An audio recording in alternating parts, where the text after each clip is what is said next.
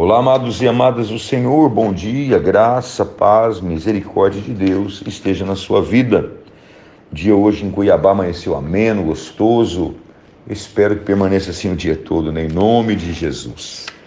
É, eu quero falar com você no nosso devocional Pão da Vida de hoje sobre a causa do descontentamento. O texto base para nossa meditação está em 1 Timóteo, capítulo 6, versículo 8, que diz assim: tendo sustento e com o que vestir, estejamos contentes. Amados, amadas, o descontentamento surge porque nós somos muito sensíveis ao mal da aflição e insensíveis ao mal do pecado.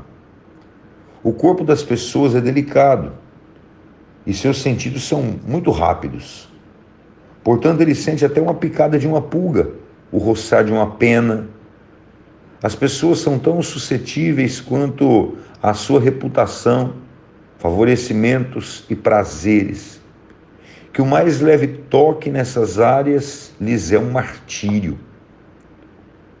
Seu coração é tão duro e a consciência tão cauterizada que são capazes de continuar a viver confiantes, mesmo sob todas as maldições do livro de Deus. Montanhas de ira habitam nelas e elas não sentem nada. As aflições são tão pesadas porque o pecado é muito acessível.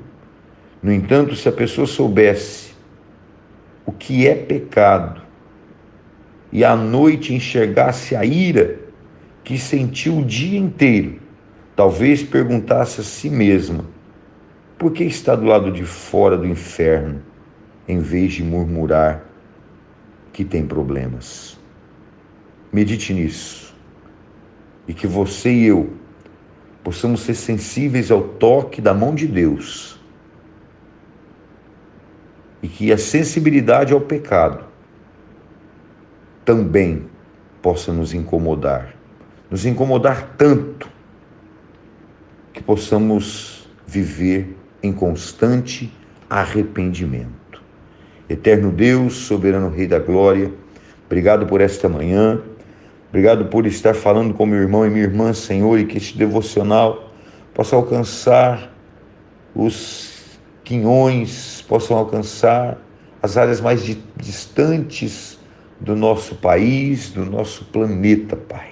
Em nome e por amor de Jesus Cristo eu oro, abençoando, Senhor, aquele que está descontente, para que ele possa ser restaurado pelo teu grande amor. É a minha oração, em nome por amor de Jesus Cristo.